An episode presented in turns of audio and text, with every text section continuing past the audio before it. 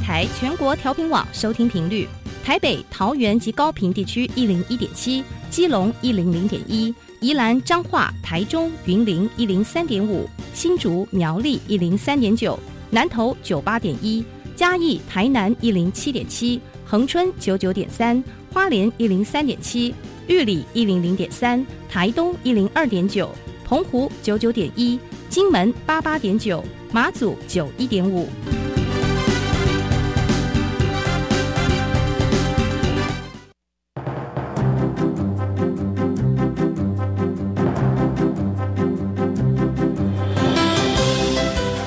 台湾的教育要怎么做才能使孩子面对未来的社会呢？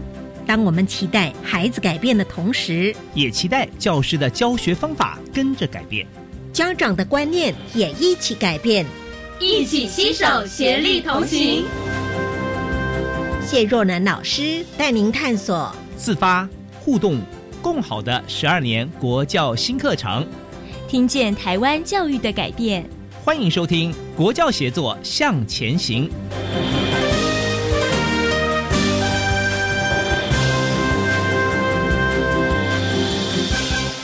欢迎朋友们在星期三的晚上一起来收听《国教协作向前行》新课纲上路之后呢。经过一段时间，我相信不管是老师、家长，或者是关心教育的朋友们，对于这样的课题，或者是我们在这些新课纲的课题当中谈到的很多的元素，都或多或少有些认识了解。今天节目当中呢，我们继续跟听众朋友来谈一谈技术型高中，也就是过往我们提到的高职。那么同学们是如何来应应新课纲的学习，还有后续的相关的升学？非常荣幸为听众朋。朋友邀请到教育部十二年国教新课纲推动专案办公室委员陈信正，信正老师现在是担任重幼影印科技大学的校务顾问，非常荣幸再度来到我们录音室。Hello，你好。主持人好，各位听众大家好。每次听到你的声音，就觉得信心充满，阳光普照。尤其在湿冷冷的天气当中，我们进录音室录音啊。是我们讲到这个技术型高中，可能对于比较呃年有一些年纪的家长来说，他会想说：“哎，这是什么？”其实它就是我们过往说的高职。是的。可是对于新课纲实施之后呢，到底我们的技术型高中有没有一些改变呢？您的观察是什么？技术型高中在这一次的新课纲当中有一个非常大的改变，就是以前我们的孩子在学校里面，我们有选修课，那那个选修课是整班都去选，但是现在呢，孩子可以跟大学生一样，他可以自己选自己想要的专长科目，嗯，所以在学校里面，他找到自己的定位在哪里。还有，我们也开了很多弹性学习的时间，里面有增广补强教学，学生还可以自己学习。所以有些学校的的那个老师们，他们就安排：哎，我们有一个专题实作。那专题实作的课程，他们会安排二年级下学期到三年级。所以说，这些孩子在专题实作做完之后，下面就有一个时间，他可以自己找同学一起来做。嗯，不仅仅增加学生的技术能力。而且增加我们在 OECD 里面提到的 social and emotion skill。嗯，什么叫 social and emotion skill？就是他能够跟同学一起合作的交谈、情感的分享，以及一起团队合作的那种精神的培养。新课纲改变这么多，我相信。在高职的孩子，今年一零八进来应该是二年级上学期了，下学期就会遇到了。嗯，好，所以有这么多的改变，听起来是非常符合我们的同学们在这个年龄的自我探索以及对未来的一个想象。可是，对于我们刚从国中这个年纪跨入到高职或高中来说，其实过往。如果我们在家庭教育里面，或我们在学校教育里面少了这个自我探索的部分，哎，突然间这么多的选择，那对于孩子们来说容易吗？呃，对孩子来讲本身他是不容易，因为他才十几岁的小孩子啊，怎么可能有懂那么多？但是现在每个学校都安排了课程咨询教师，嗯，如果孩子有问题，他可以找到自己所属的课程咨询教师跟他请问问题。此外呢？孩子们在一年级开始，他们就可以把自己所学的东西放在网站里面，收集自己的成果、表现的那些那个历程，他就收起来。这个叫做学习学习历程档案。程档案。嗯对对对，你好厉害！所以孩子们不断的累积，不断的自己放进去之后，他会看到自己的发亮的地方在哪里。未来他在选他的专长分流，未来他可能升学用到的时候，他就有很多他自己知道应该要怎么样来走，让孩子找到自己，找到未来。嗯，我相信学校都一定会为了我们未来孩子们的这个进路，或者是孩子们的未来的想象的空间，实际的课程内容都会做说明。我刚提到一个很关键的，您说课程咨询老师是这个配比上，呃，一所学校如果它很大呢，五六百个学生，是，那配比的老师大概有多少位？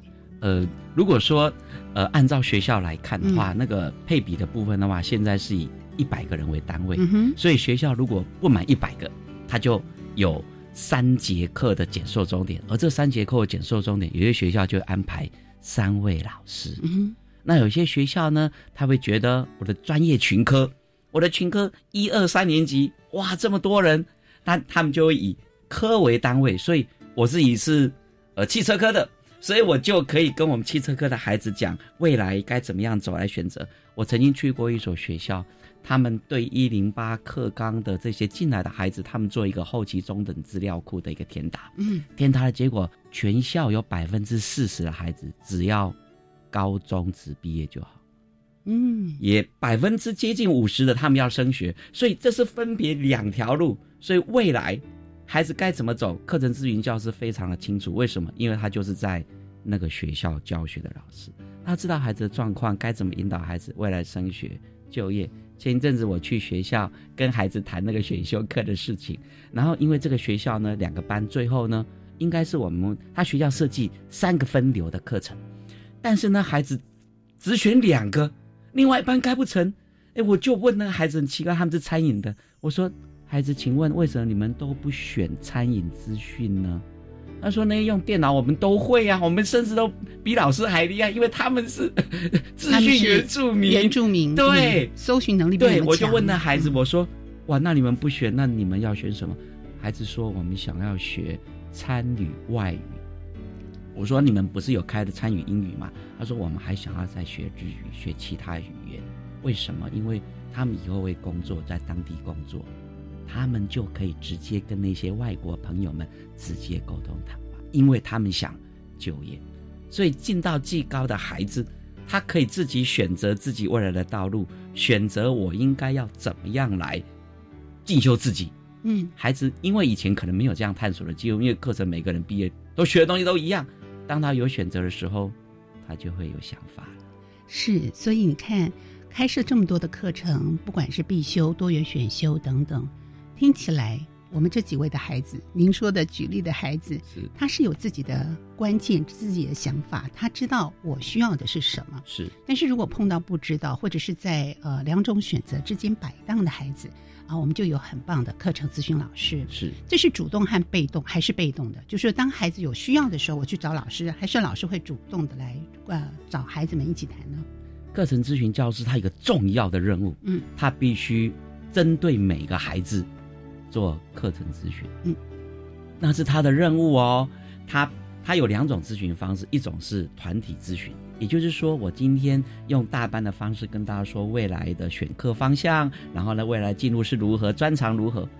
他还有一个叫做所谓的个别咨询，当天没有来的孩子，我们课程咨询教师要跟那个学生一对一对谈。嗯还有就是在团体咨询，有些孩子可能听得懵懵懂懂，还搞不清楚了，他可以去找课程咨询教师。然后课程咨询教师要做一件事情，把跟孩子谈话的内容以及他跟大家分享的资料，这个记录要上传到我们的那个学校的那个平台，放在学生的学习历程档案，但是不会上传到中央资料库，所以他有职责的，嗯而且他要做记录的，那学生自己看得到吗？自己看得到。看得到哦，算是个别的服务。好，这个对同学们来说是非常好的一个协助辅导哦。那除了这个之外，您觉得技高的同学们在心情上，或者是在嗯他未来三年的一个课程学习上，他应该个人具备的，不管是能力，能力我们是要栽培他的嘛哈，他在心情上应该如何准备呢？我觉得每个孩子，因为我自己本身是高职毕业的，我是学汽车的，汽车，以前叫做汽车修复科，是。好好玩哦，所以你每时候我都会修。我好哦喜欢。嗯。然后呢，那时候是两天实习课，那因为我走过来，所以我要跟我的小学弟们说，你一定要找到自己所喜欢的，然后呢，当你喜欢的时候，你要投入，然后要去想，这个什么叫想呢？就是不是老师告诉你一动一动一动，你做完了，然后拼速度做完了，你就啊好高兴好高兴。你应该静下心来，自己想一想，为什么这一步下面是做这一？为什么老师要我分五个步骤做完？有没有更快的方式，或者是有没有更复杂的老师没有讲到，而我想到这样做会让我速度更快，那样子做可以让我的外表能够保持更干净，甚至让人家感受到我做好的是不是只有做好，是让我的客户满意。嗯这就是孩子你要去思考，你不是只有做事情，你不是个工匠，以后你要成为一个工程师或是一个领班，我们要有这样子的期许。嗯，对于自己的专业要有更高的一些期许。可是这中间的技术的形成，其实它要花很多的时间，可能有些事情是反复重复的做。这个纪律跟这个呃娴熟度是特别的重要。是，也许在这过程里面，慢慢才能发展出你自己所想要的，或者我们所说的创意的部分。所以，怎么样找到我们自己喜欢的？我觉得这个部分还得要跟家里的家长做沟通。有时候孩子想要的哦，可能跟家长想要的是不太一样的。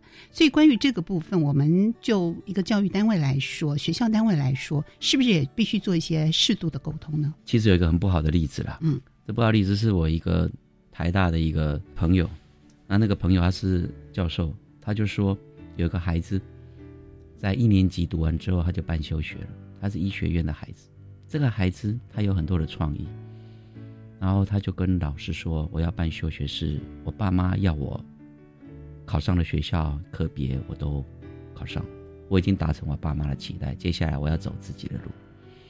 所以说我听完之后我就蛮伤心的。其实这个孩子我相信一定很厉害，你要我做什么我就能够做什么。那我自己的孩子呢，现在已经在工作了，那他现他是在商业界，可是他回家做什么？他回家画画。可是我确定一件事情，他小时候画的画真的是很难看，可是他喜欢，所以我我才会说要找到你自己喜欢。像我以前我是学汽车，我好喜欢汽车，因为我都喜欢摸、喜欢看，甚至别人在做，我做完我自己还要再做一遍。找到你喜欢的之后，接下来你走这一条路，你未来不见得一辈子就是会走这一条路。现在我读教育了，我就转过去了，我非常的喜欢我也现在的，所以。我也跟孩子们讲，就是这些小学弟讲，你要找到你喜欢，你一定要去试一下试。但是这个试你喜欢，不是打电动玩具喜欢，不是玩手机喜欢，因为那个是每个人都喜欢。嗯要找到你自己独特喜欢的，你一定有一个闪亮的那个点，而且存在你内心已久。很可能你自己还没有摸索到，记得去问老师，去问同学，他们从旁边来看你最清楚。对，所以不管是现在你正在所学的科目，或者是你未来要走的路，在当下的那个认真跟学习，未来都会成为养分。不管是是之后你要跨到哪个领域去啊，像我们的老师一样。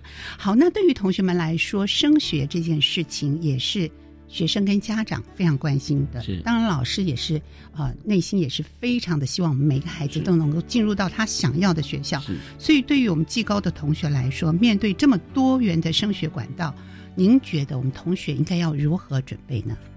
呃，技高的升学管道，在未来升到计算上上上去的话，有四条升学，呃，应该说六条升学管道，嗯，四条是不用考试，两条要考试。那先讲不用考试的，繁星，你只要学校成绩好就好了。第二个，特殊选材；第三个，绩优保送；第四个才需要有有附上那个备审资料或者是学生确定档案的资料，叫做绩优甄审。好，这都是技术优良，所以他可以拿到乙级证照啦，或者是比赛当中没有前三名，没关系，他可以利用这个管道上去。那要考试的呢，有两条管道，一条是甄选入学，也就是说我考完了统测之后，然后呢我就拿我的备审资料去报名学校。那另外一个就是你也不需要备审资料，你就登记分发就可以。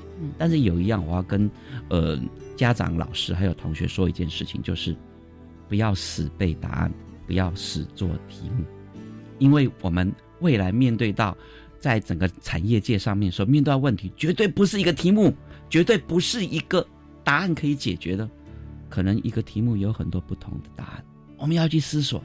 我觉得要建立自己。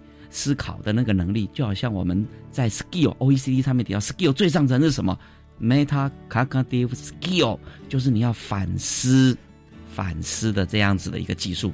他会去，你会去思考，然后呢，你真的如果说以后要考升学考试，你今天会反思，遇到任何的题目绝对不会难倒你，而不会觉得说这个题目没看过你就乱了阵脚了。没看过的题目，你反而会更加去思索应该怎么解。嗯，因为。我也相信你没看过，其他人也可能没看过，而你知道该怎么解的时候，你就比别人更强嗯，对，这真的是一个非常好的建议哦，这是过来人的心情跟大家分享。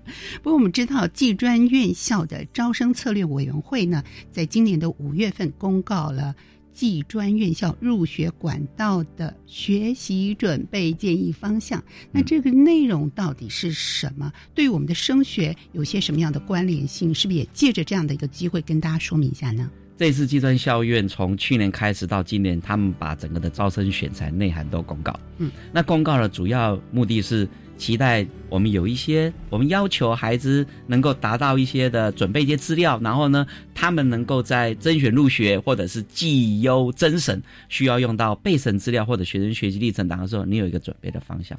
但是我要说一件事情哦，那个。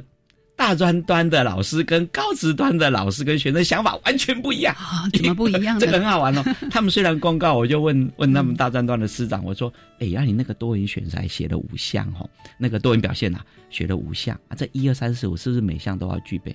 他说：“没有啊，我们的期待，我们想要收这五项，呃，有一些特殊表现的孩子，所以不见得五项都要具备，但是。”高职段的老师跟 跟学生一看到哦五项我每一项都要有，可是事实上你可以想一想，我们将心比心，今天如果有五项需要具备，可是呢你五项都表现平平，跟你五项都没有具备，但是有一项或两项你却表现非常突出，如果你是技专校院教授，你要选哪？个大家讲句行，换换换位思考就好了。所以当时在做招生选材这个公告的时候，虽然给大家有一个方向，未来你要到我这个学校来，你就是要准备这一些。可是你可以发现，技专校院老师那个脑袋是非常开阔的，你有什么都好，但是我这次给你参考。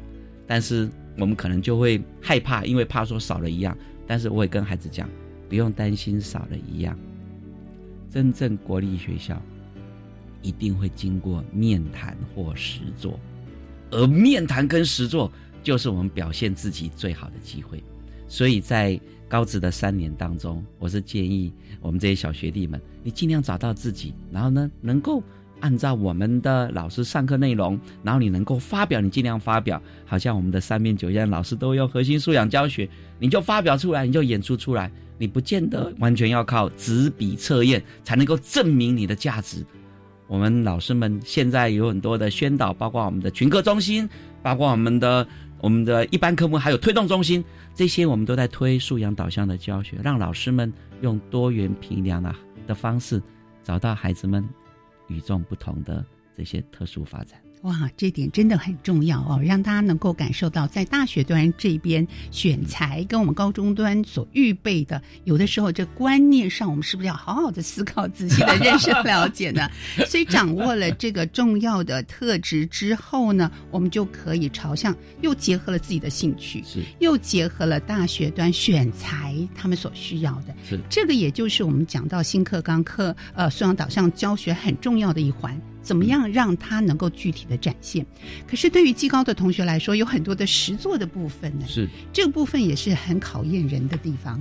所以在选材的时候呢，这个部分是不是有些准备的诀窍？其实实作的大专升学的那个实作部分的话，嗯，你可以想一想，在同一个时间里面，嗯，我们要考一群人，对，那一定要非常的公平。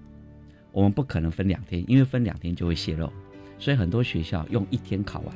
但是，一天考完的结果，我们有这么多人，所以每个题目都会非常时间非常的短。他绝对不会给你考一个小时、两个小时的试作，他一定考十五分钟、二十分钟最多了。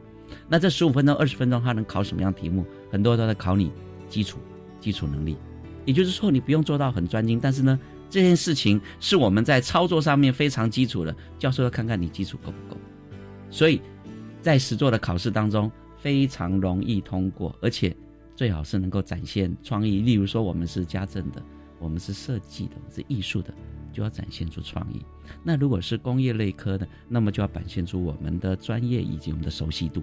所以一件一个一个那个那个示波器，或者是一个一个简单的一个机械的操作，马上就上手了，而不用在那边看半天，因为。这是很明显的，你有没有经验？你有没有摸？马上要知道。就你摸它一百遍，跟你只摸它两遍，一看一眼就看出来了，是不是？还好你讲这一句话，马上就达到重点了，一下子切入盲肠。这真的是要反复的练习熟练度，然后你才从中间可能找到你想要展现的创意的部分。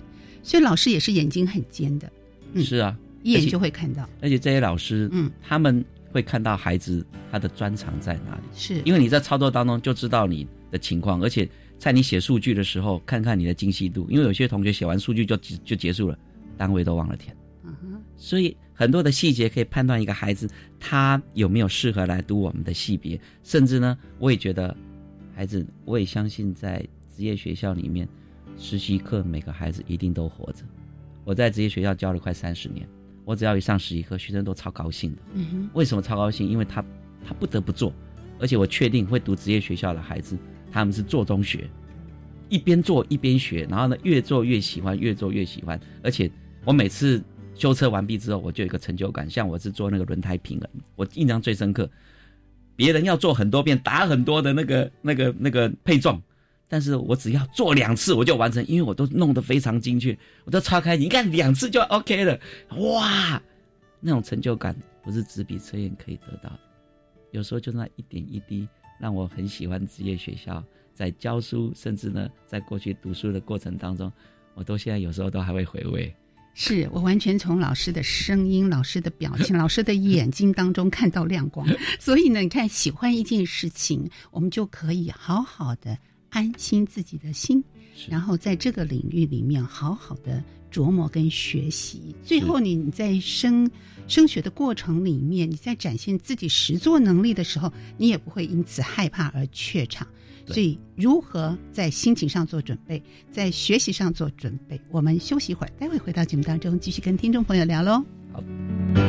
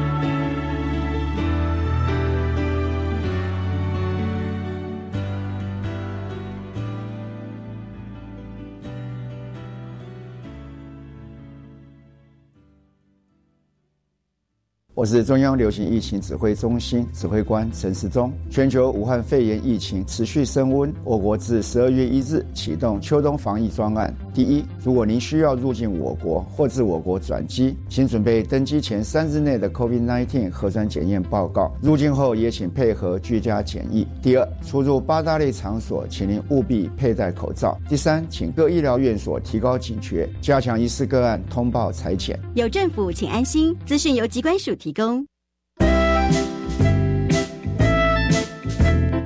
大家好，I'm Lina，我是 Lina 老师。I'm Joe，我是 Joe 老师。在这感恩的季节，祝福大家圣诞节快乐！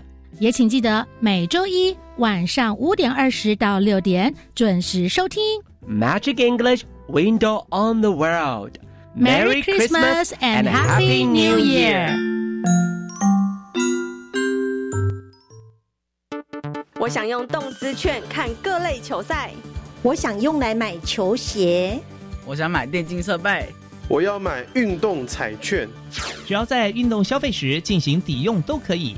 教育部体育署推出四百万份动资券，使用期限到一百一十年一月三十一日截止。还没有领券及消费抵用的朋友，请把握时间。以上广告由教育部体育署提供。大家好，我们是台湾弦乐团，我们都在教育广播电台。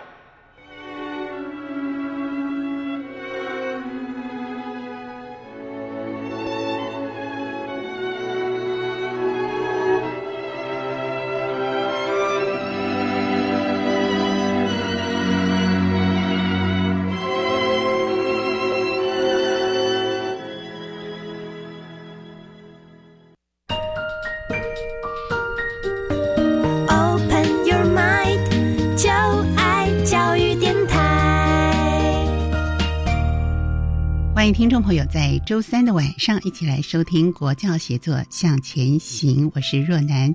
今天节目当中特地为听众朋友邀请教育部十二年国教新课纲推动专案办公室委员陈信正老师。老师同时是担任重幼影艺科技大学校务顾问。那老师在节目前段也特别说了，他自己原来就是就读我们的技术型高中高职，现在有非常多的心情愿意来跟我们的家长、跟我们的老师还有同学们一起分享我们在技术型高中的同学们。怎么样来应应新课纲的学习？那我们谈到了升学，这是一个很实际的问题，而且对于家长来说，新课纲实施上路之后，家长更是关心这中间的变化。我们应该如何来准备这件事情？对我的孩子有些什么样的影响？所以，对于家长们来说，可以透过哪些管道了解学校的学习历程档案，还有考招新的做法呢？有关。呃，孩子在学校的表现，呃，现在因为网络太方便了，我们可以跟老师用社交软体联络，或者是直接打电话，甚至呢，如果你有空可以去学校拜访老师都可以，反正学校门是敞开的。但是因为现在有网络，这个网络真的是无远佛界，我们很多的资讯可以从招测会上那个网站就可以得到。许多的资讯，今天你要看哪一所学校，那个科系它的选材内容，你就进招测会网站，一点一点一点就可以点进来。它那个网站里面还有很多的是，呃，按照区域别或者是国立学校、私立学校这样子分，所以你马上就可以切进去，甚至你要找哪个科系，直接点进去就可以了。因此呢，现在太方便，但是我要跟家长您说，就是当您知道哪些科系选材它的内涵之后。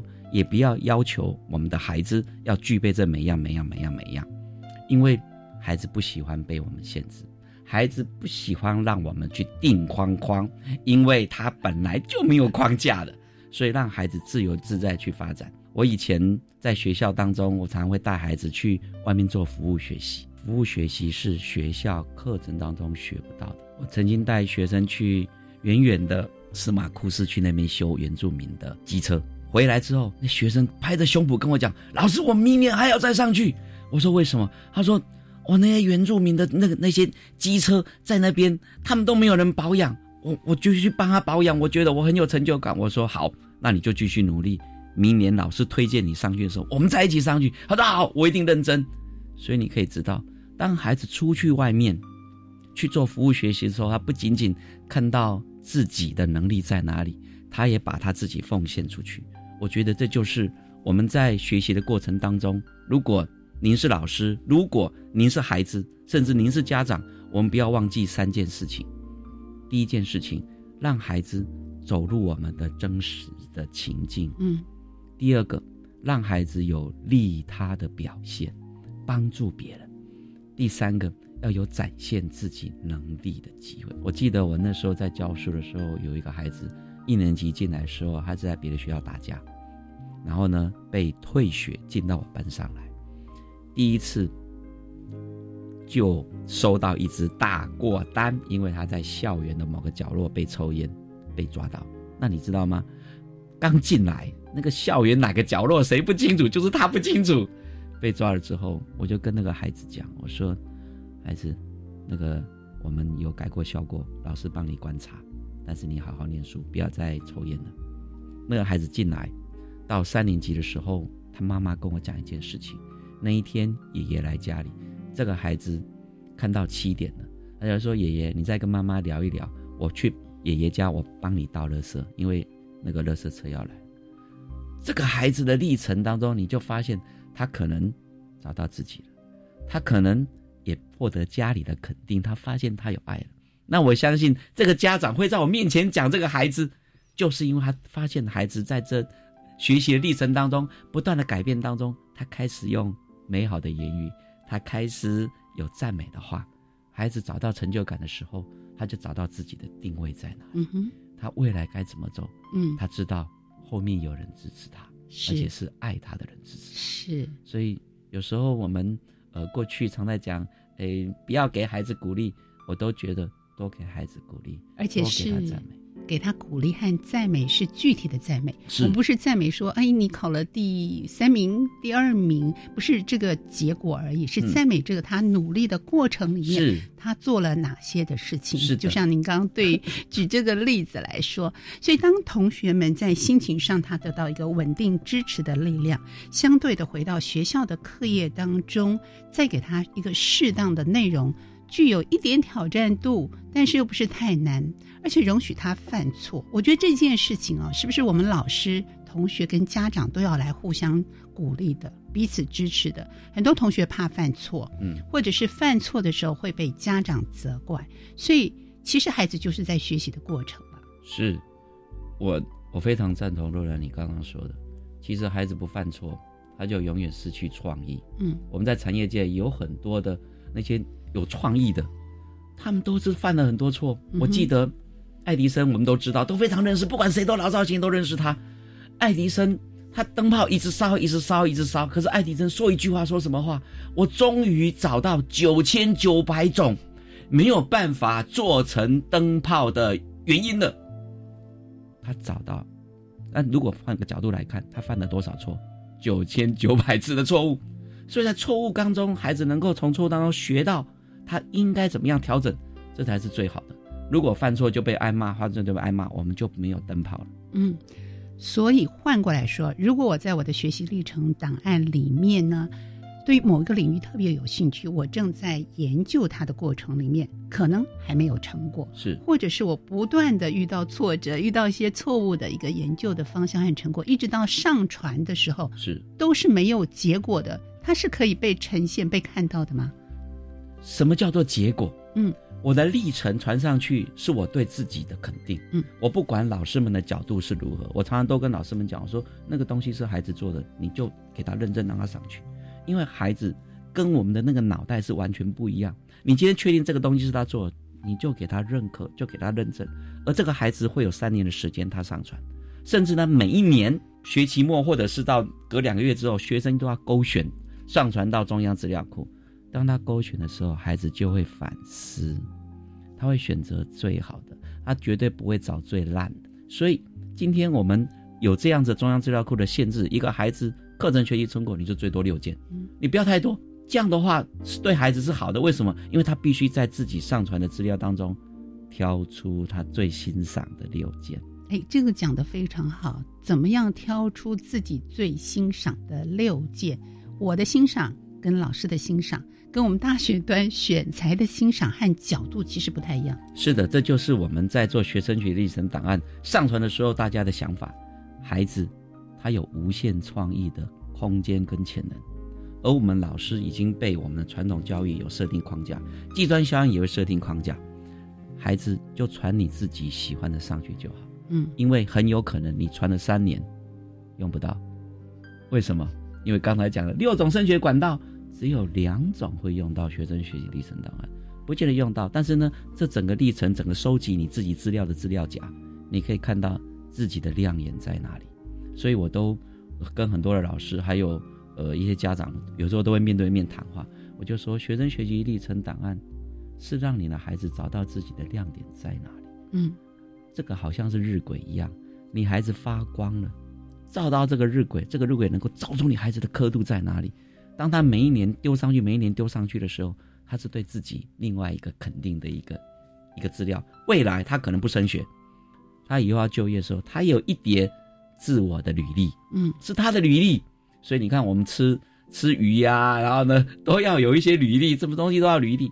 我们三年当中，难道不能存一些履历吗？还有就是。在放学生学习历程档案的时候，孩子，你应该要写一下你对这个事件，你放这个东西，你的想法是什么？其实教授最喜欢看你的想法，他们听不到你讲什么话，可是你的想法让他们用眼睛来听。我相信，如果你用心写。把你这一个资料，甚至有可能是论文，有可能是一张照片。我说是一张照片哦，但是这张照片，你如何拿到那一张照片上面那个奖牌？你怎么经历过的？你把它写下来，不需要太多字，一两百个字就够了，让人家知道你怎么走过来的。甚至我相信，你这段文字你留下来，你有时候都还会看。不要为了上传学生学习历程档案而上传，太可惜了。对这是每一个点点滴滴，让人家肯定你、证明你价值的最好的一个平台，我们要善用它。而且这个点点滴滴是我一步一脚印走过来的。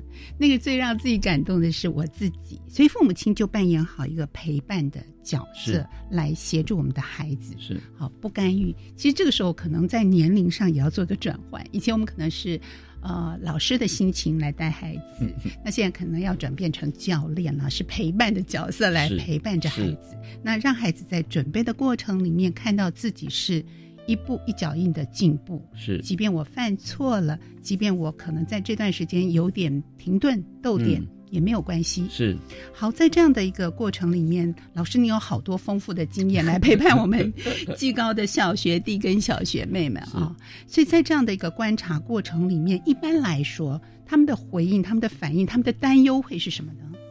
其实大家最大的担忧，就是因为在一百一十一年，大家升学，大家最害怕，因为那是一个新的未知数。是，但是我倒觉得，与其担心未来还没有发生的事情。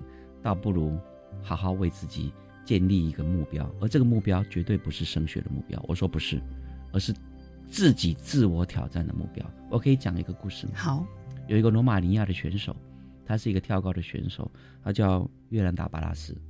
约兰巴拉斯，约兰达巴拉斯，他小时候的时候，他就在运动场上面看到人家跳高，他就很很高兴，眼睛就很亮。但遇到一个教练叫威尔逊教练，威尔逊教练就跟他讲：“巴拉斯。”你喜欢跳高吗？巴拉斯说：“我喜欢。”他就架了一个一公尺高叫巴拉斯跳。巴拉斯啪啪啪跳过去，而且侧身跳过去。那威尔逊教练傻眼了，从来没有看过一个这么优秀的选手跳过去，而且还年纪还那么小。他就跟巴拉斯讲：“巴拉斯来学跳高。”可是巴拉斯跟他回答说：“我们家没有钱。”心想：没有钱跟学跳高差别在哪里？他说：“学跳高要钱。”于是。岳尔逊教练说：“来，你试试看。”他就把杆子拿下来，你能够跳多高，你跳多高。结果巴拉斯跳只跳零点六米，六十公分。哎，原来一公尺他都跳过了。对他没有看到目标的时候，他就跳零点。他说：“没有放杆子，我怎么知道跳多高？”好，威尔逊教练说：“来，那现在放这个杆子，你来跳，你知道吗？”他就放一点二米。教练就是教练，巴拉斯嘣嘣嘣嘣嘣一次两次跳不过，但是教练就把他拿下来，就跟巴拉斯讲：“你不是说你们家很穷吗？这就是你贫穷的杆子，你跨越他一次，赢得一次比赛，你就可以拿到奖金，这个奖金就能够改善你们家。来，他就把它放回去，一点二公尺超越贫穷的杆子，让孩子看到目标。巴拉斯看到那个目标，超越贫穷，超越贫穷，啵啵咚跳过去。这个孩子他一生当中赢得一百四十场的国际比赛。当然，他们家经济是改善，但是如果你是家长，如果你是我的小学弟，为自己建立一个目标，我相信你绝对会经历那超乎你所求所想的能力展现，因为。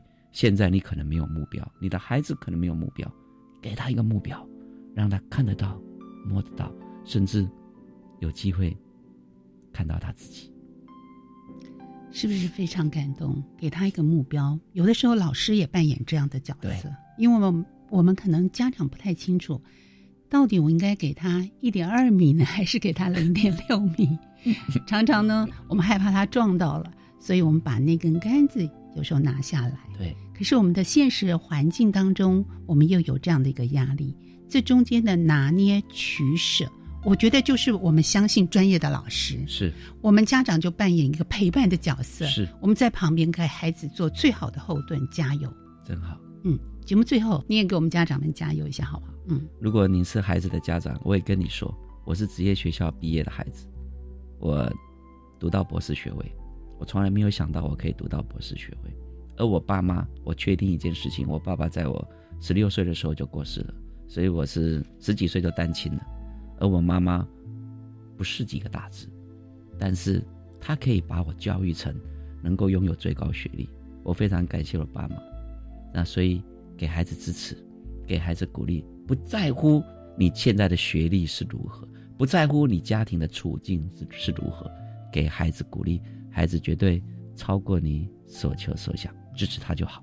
老师，在你生命当中，对你来说，那根跳高的杆子是谁给你的？我的老师。嗯，我在高职遇到一个老师，叫陈东荣老师，我非常感谢他。而我在大学读研究所时候遇到一个老师，叫冯丹白老师，我的生命当中给我非常大帮助的人。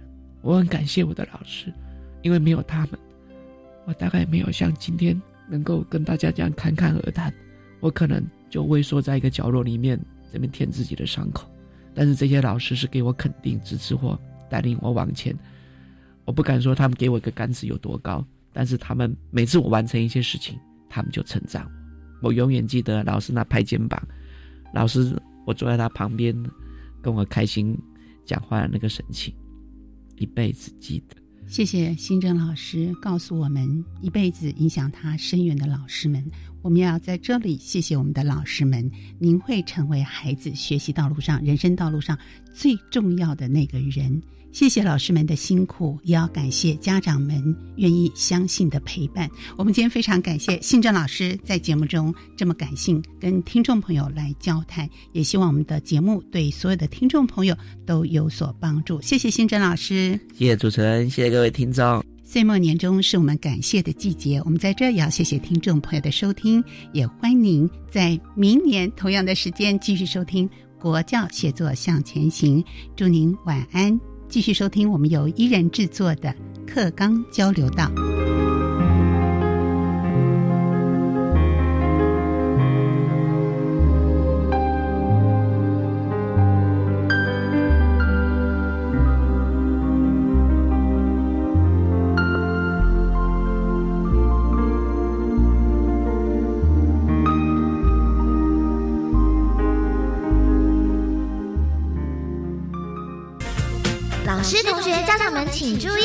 关于十二年国教新课纲的疑难问题与解答，都在课纲交流道。欢迎来到课纲交流道，我是伊人。新课纲在今年的九月上路了，在新课纲的特色中有核心素养、探究实作、议题融入以及跨领域教学。跨领域教学以学生的面向来看，称作跨领域学习。希望在国中小的教育中能够重视领域和领域间的学习。诶，例如自然领域就包含物理、化学、生物、地科；社会领域包含地理、历史、公民与社会哦。科目之间是可以跨科的。西科刚希望透过跨领域、跨科目以及结合各项议题，用来强化孩子智能整合与生活运用的能力。这听起来自然是非常理想哦。毕竟我们现实生活中没有所谓的分科分领域嘛。我们的教育要能够指导学生去应用所学的话，跨领域学习就是非常重要的。那么当然，老师的跨领域教学更是举足轻重。但是我们知道，国中老师在职前都是分科培育，加上每周授课节数非常多，课程排得满满的，一堂接一堂。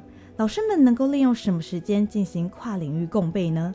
我想是许多听众朋友的疑惑。我们今天很高兴邀请到高雄市釜山国中的李文清主任来回答这个问题。李主任您好。嗯，主持人您好，各位听众大家好。如同我们刚刚提到的，老师们几乎都是专场授课，而且教学负担这么重，老师们有时间进行跨领域共备吗？哎，我们该怎么做呢？自己也是一个老师哦，今年教书到现在是第十八年，我必须承认，我也必须肯定，一个认真的老师，他真的是忙碌的。其实现在国中老师基本上，如果他是科任的话，他每个礼拜是十八节。那如果加上一些兼课，还有课后辅导，平均一个老师我们看起来是二十二到二十四，所以每天平均是五节课。当然这里面没有去谈备课的时间，还有作业批改的时间。那导师呢？导师我们知道他的节数比较少，其实各县市可能十五、十六节。那这个是同样魔术，再加上兼课还有课后辅导的时间，其实每个礼拜平均也是十五到十六节左右。但是我们也知道，导师的班务处理是很多的哦，包括联络部的批阅啊，包括行为问题啊，包括午餐教育啊，包括扫地啊、到场督导等等，老师们真的很忙。更重要的是，如同主持人所说的，其实我们在师资培育的时候就是分科。简单而言，我自己就是以英文来做主要的授课。那现在反而被期待要能够跨领域，哇，那个这听起来好像是不可承受之重。但是我想还是提供大家一些不同的思考点来做切入哦。第一个，呃，我想在任务上跨领域，它其实是一个内容的概念，它可能发生在单一个课程。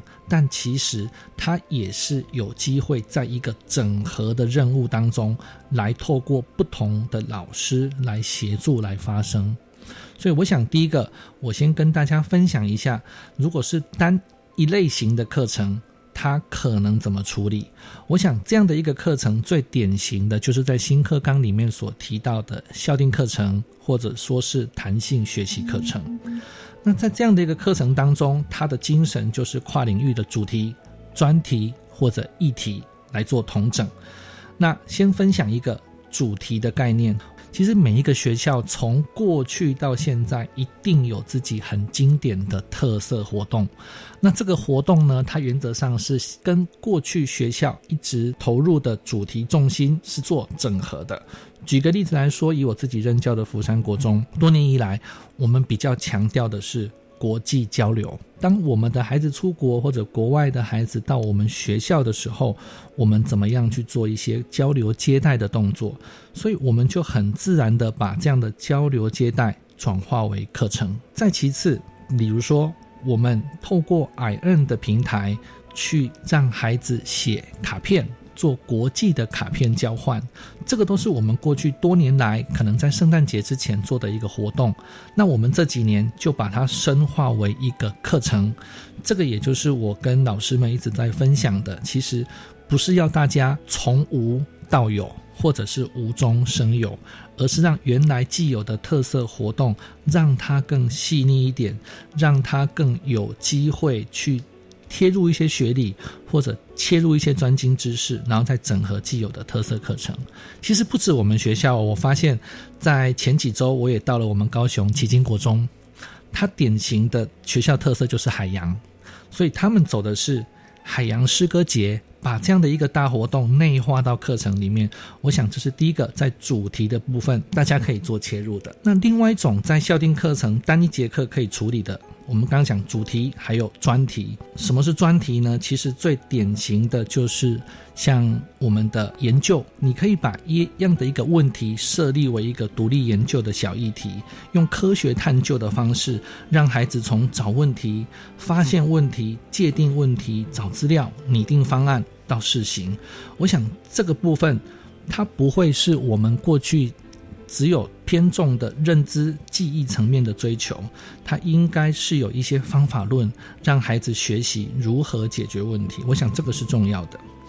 那。议题的部分，我想第三个层面我们可以去处理议题。议题其实更让孩子喜欢。那老师其实要思考的就是如何在一个时下可以需要辩证的一些议题当中，我想这个在我们的每天的新闻啊，或者是一些国际议题当中，大家都可以看得到，例如人权啊，例如环境等等的，透过讨论的模式，让孩子寻求一个答案。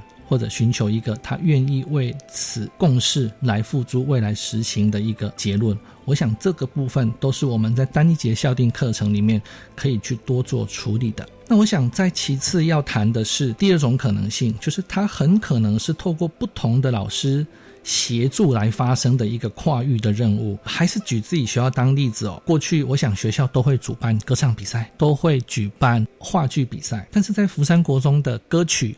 我们就会做一些再细腻的处理，在我们的校定课程当中，其实会有十周连续十周，会让孩子来了解我们为孩子挑选的十首英文歌。但是其实你知道，英文老师他可以把英文歌曲的内容弹得很好，但是英文老师唱歌不见得可以。是，所以我们会在。老师弹完这十首歌结结束之后，其实会让孩子跟音乐老师来做讨论，来选择他们班比较喜欢的偏好的歌曲，同时也在孩子可以处理的音域以内，那由音乐老师来做一个指导。当然，最后的呈现就是全班每一个人都上台去做一个班级的团体表演。歌曲其实难度不是太高。二年级的时候，我们让学校的孩子演话剧，而且是英文话剧。同样的，英文老师可以处理到的是英文剧本，他会带孩子去做一些改编。我们只强调一点，他必须跟国际文化是有关系的。但其实，在班级处理完剧本之后，老师其实他也不会教演戏呀，所以我们就请表演艺术的老师，在他专精的部分。教孩子怎么样诠释声音，我亲自去亲文老师的一门课，他真的是手把手的一组一组的带他们怎么样去模拟声音，那怎么样去诠释那个角色。其实透过不同的科别的老师的专场，你会发现这个任务是精彩的。这个任务跟过去啊，可能为了交通安全演一出戏，可能为了反毒演一出戏，你会发现只要每次学校端出大任务，都是谁在忙？都是导师在忙，你会发现导师就每天很阿脏哦，因为他他除了要教学、要顾班务，他还要负责这些大活动。但是在福山国中的导师，我会觉得他比较幸福，因为这是大任务的前提，前面是有专业老师去帮他做一些指导。那他后续的合作在班务上，他只要做一些控管，其实就可以把。我们所谓的跨领域的部分，可以做一个蛮好的一个诠释，所以我觉得刚才谈的单节的部分，大家可以尝试的思考主题、议题或专题。那跨领域合作的部分，也许由不同领域老师，大家可以经过校内的盘点、校内的沟通，去创造出每一个学校不同的亮点。是，我觉得听完李主任的解释，相信老师们应该也安心了许多。哎，其实不是要我十项全能，而是要我们分工合作。像是刚刚讲的，哎，话剧结合英文啊，或是英文结合歌曲，就让不同科目的老师互相配合，进行一个跨领域。我觉得这真的是 很值得去思考，然后很值得让大家去尝试的。我们今天真的非常感谢李主任这么用心的解说，谢谢您。好，谢谢。同时也感谢所有听众朋友的收听。今年由我主持的课纲交流道到此已告一个段落了。我是伊人，课纲交流道，我们有缘再见喽，拜拜。同时呢，我们要感谢所有听众朋友的收听，欢迎您在每个礼拜三的晚上六点零五分继续收听我们的国教写作向前行。我们所有的节目内容也会放在我们的电子报当中，欢迎听众朋友来订阅。感谢您的收听，祝您晚安，拜拜。发学习，师生互动，创造共好校园。